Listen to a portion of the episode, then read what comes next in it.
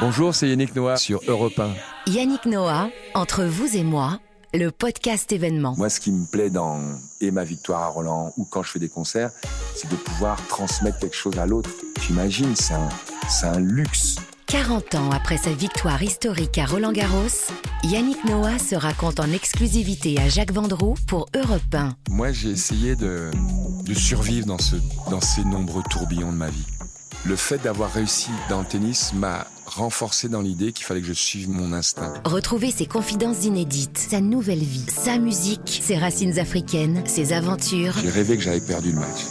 Et là, j'entends toc toc toc, c'est papa qui frappe à la porte. Yann, tu es prêt? Tu as bien dormi?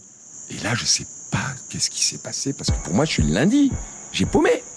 Je connais le feeling quand t'as paumé. Et là, je m'aperçois que putain, j'ai rêvé. Oui, il sert au centre. Il monte au filet.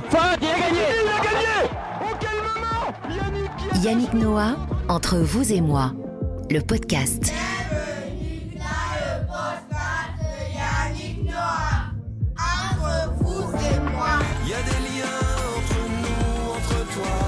Je vous retrouve sur le podcast événement Europe 1. Disponible sur le site, l'appli Europe 1 et toutes les plateformes d'écoute. Vous avez intérêt à écouter ça, c'est de la magie.